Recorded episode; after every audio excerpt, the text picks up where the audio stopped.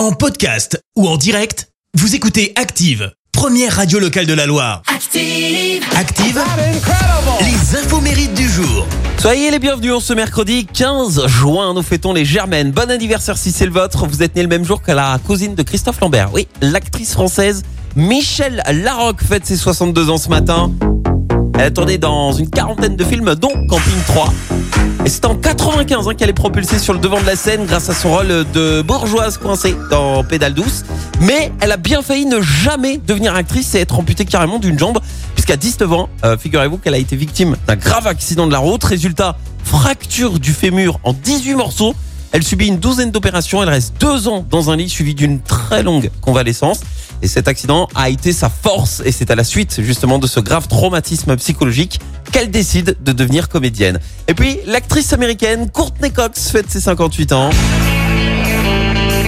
Au ciné, elle a joué le rôle de l'ambitieuse journaliste Gail Weathers, vous savez, dans la série de films d'horreur Scream.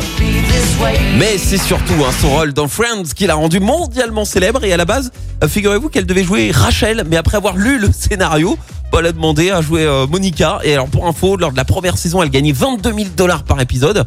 Et trois ans plus tard, elle fait front commun avec les six acteurs principaux pour négocier une augmentation. Résultat, bim 100 000 dollars par épisode, sacrée augmentation. Et lors de la dernière saison, c'était carrément 1 million de dollars par épisode. Et en 2005, selon le livre euh, des records, eh ben, elle devient l'actrice de télé la mieux payée de tous les temps. La citation du jour. Mercredi, citation spéciale enfant, écoutez. Être mère, c'est se croire en vacances quand on se rend seul au supermarché.